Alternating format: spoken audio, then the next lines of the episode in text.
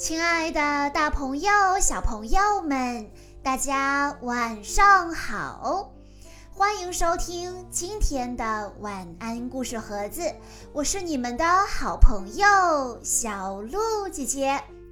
今天是来自广东省广州市的易轩萌小朋友的生日，他为大家点播的故事名字叫做《敢数鳄鱼牙齿的兔子》。在森林里，大家都认为自己最厉害，没有人比得上，谁都不服谁。于是，大家找来了河马做评委。河马说：“要是谁敢数鳄鱼的牙齿，那么谁就最厉害。”大家觉得这个主意不错，谁都不敢去数鳄鱼的牙齿。不过，小兔子用了一个计策。很快就记住了鳄鱼的牙齿的数量。嗯，小兔子是用了什么方法呢？让我们来一起听一听今天的故事吧。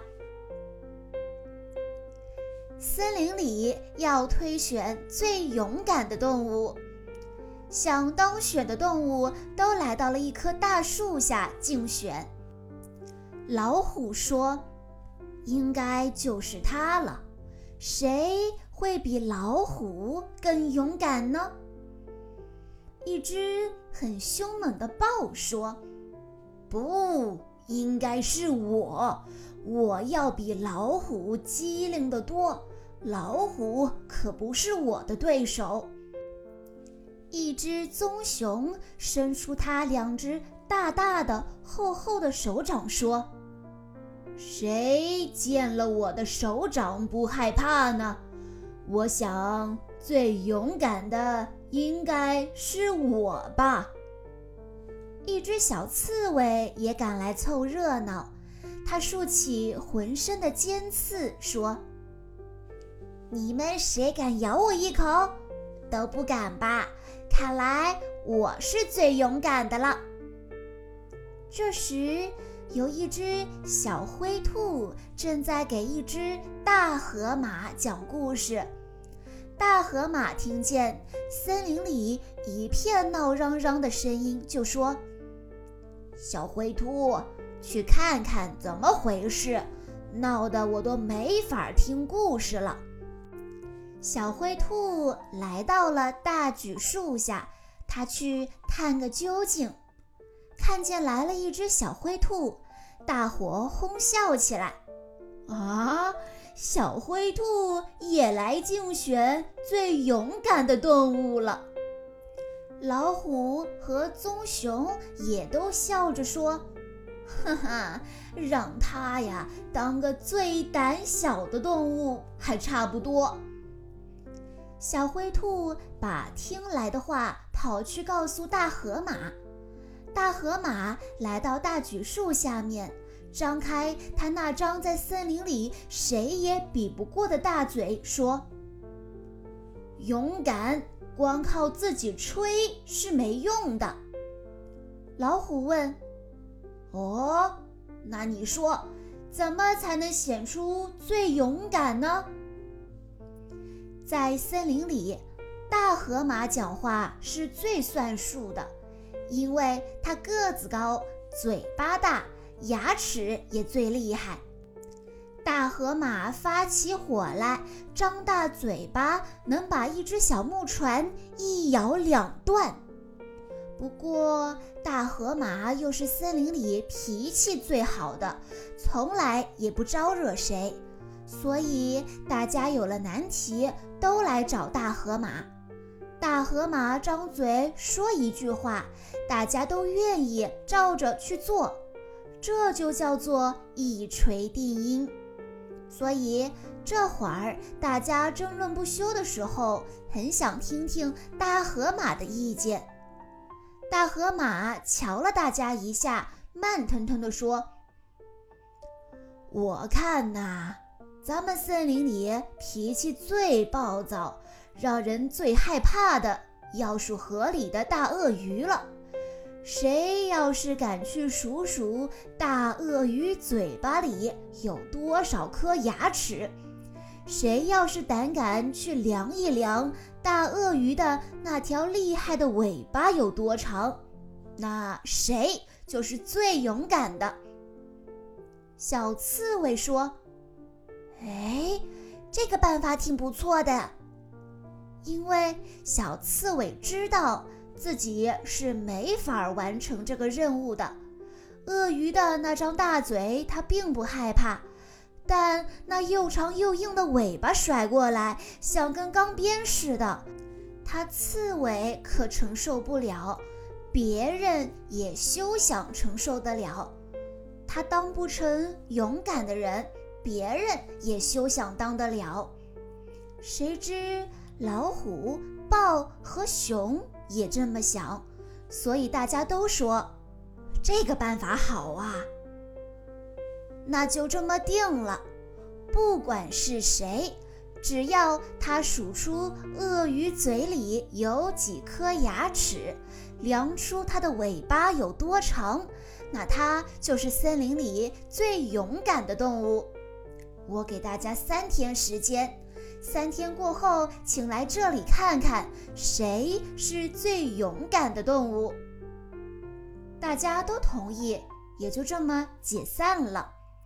三天里，谁都不敢去接近这条大鳄鱼，别说去数它的牙齿、量它的尾巴了，唯独小灰兔例外。第二天。小灰兔就去找大鳄鱼了。大鳄鱼正在为自己一整天都没找到合胃口的食品在生气呢。小灰兔一步一步地走近大鳄鱼。大鳄鱼瞧着胆大妄为的小灰兔，说：“来吧，再走近一步，我就能吃掉你了。”小灰兔忽然大笑起来，笑得腰都直不起来了。大鳄鱼气愤地说：“你在笑什么呢？难道我有什么好笑的吗？”小兔子笑得直抹眼泪。他说：“呃，不，呃，只要想到我刚才听来的几个笑话，我就忍不住想笑。”大鳄鱼瞧着小灰兔说：“哦，真有这么好笑吗？说来听听。”让我也开心开心，当然可以。谁都知道，小灰兔可是讲故事的能手。他讲了他自己藏着的最最好笑的三个故事。大鳄鱼平时不常听到笑话，所以他笑得尤其厉害，连嘴巴都合不拢。当小灰兔讲完第一个笑话时，趁着鳄鱼咧嘴大笑的时候，他连忙数它左边的牙齿。当鳄鱼为小灰兔的第二个笑话咧嘴大笑时，小灰兔连忙数鳄鱼中间的牙齿。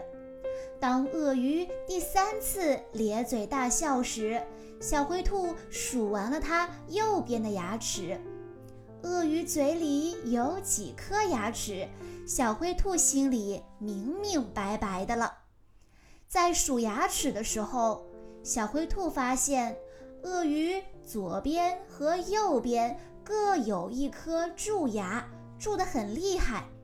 小灰兔提醒说：“鳄鱼先生，当心笑得太厉害了，牙齿会痛的。”经小灰兔这么一提醒，鳄鱼的牙齿果然痛了起来，而且痛得直哼哼。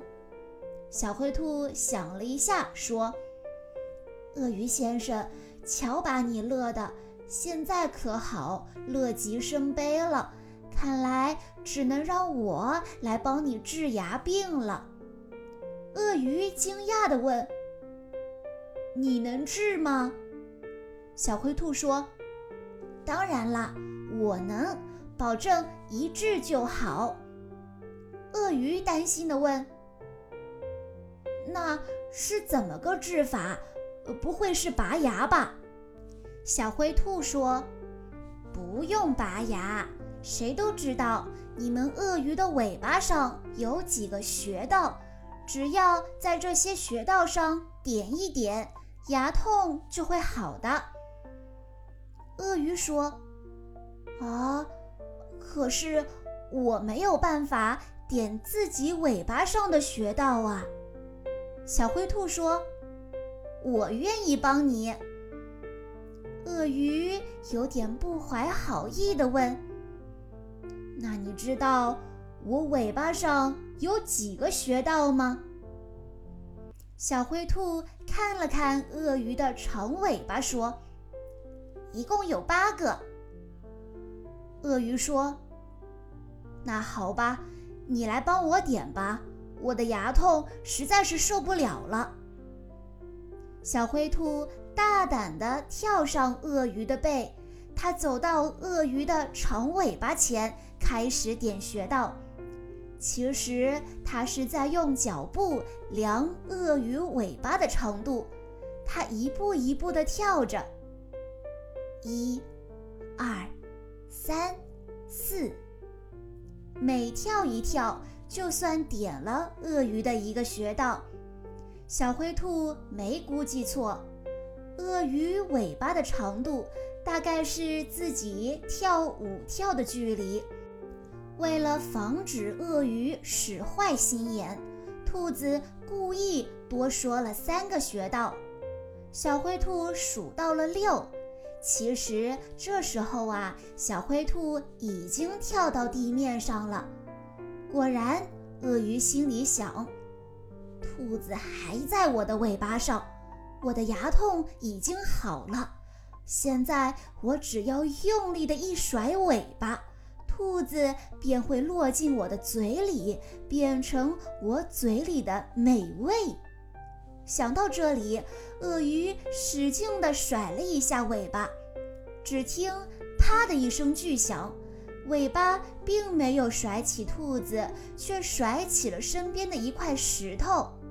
大石头掉了下来，鳄鱼还以为是灰兔呢。它用力一咬，哎呀，咬掉了三颗牙齿，鳄鱼痛得嗷嗷大叫。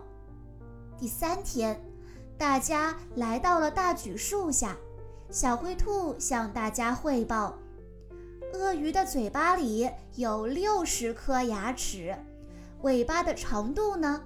小灰兔在地上跳了五下，说：“鳄鱼的尾巴有这么长。”这时，大河马说：“我请青蛙量过了鳄鱼留在泥滩上的尾巴印子。”鳄鱼的尾巴就像小灰兔说的那么长，不过据牙医犀牛大夫告诉我，昨天鳄鱼去他那里看牙齿，他嘴里只有五十七颗牙了。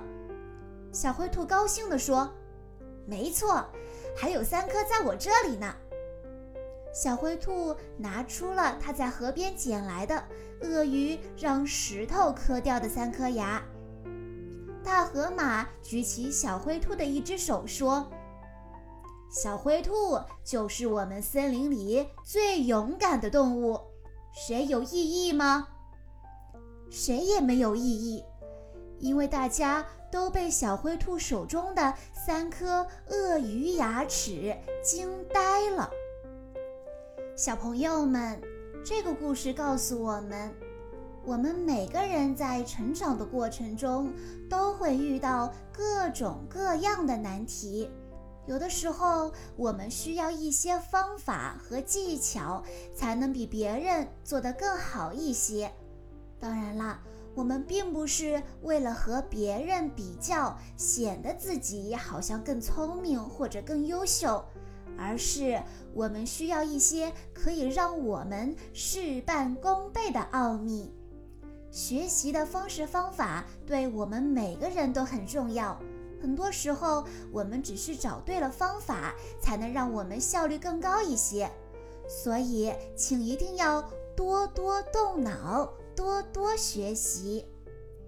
以上就是今天的全部故事内容了。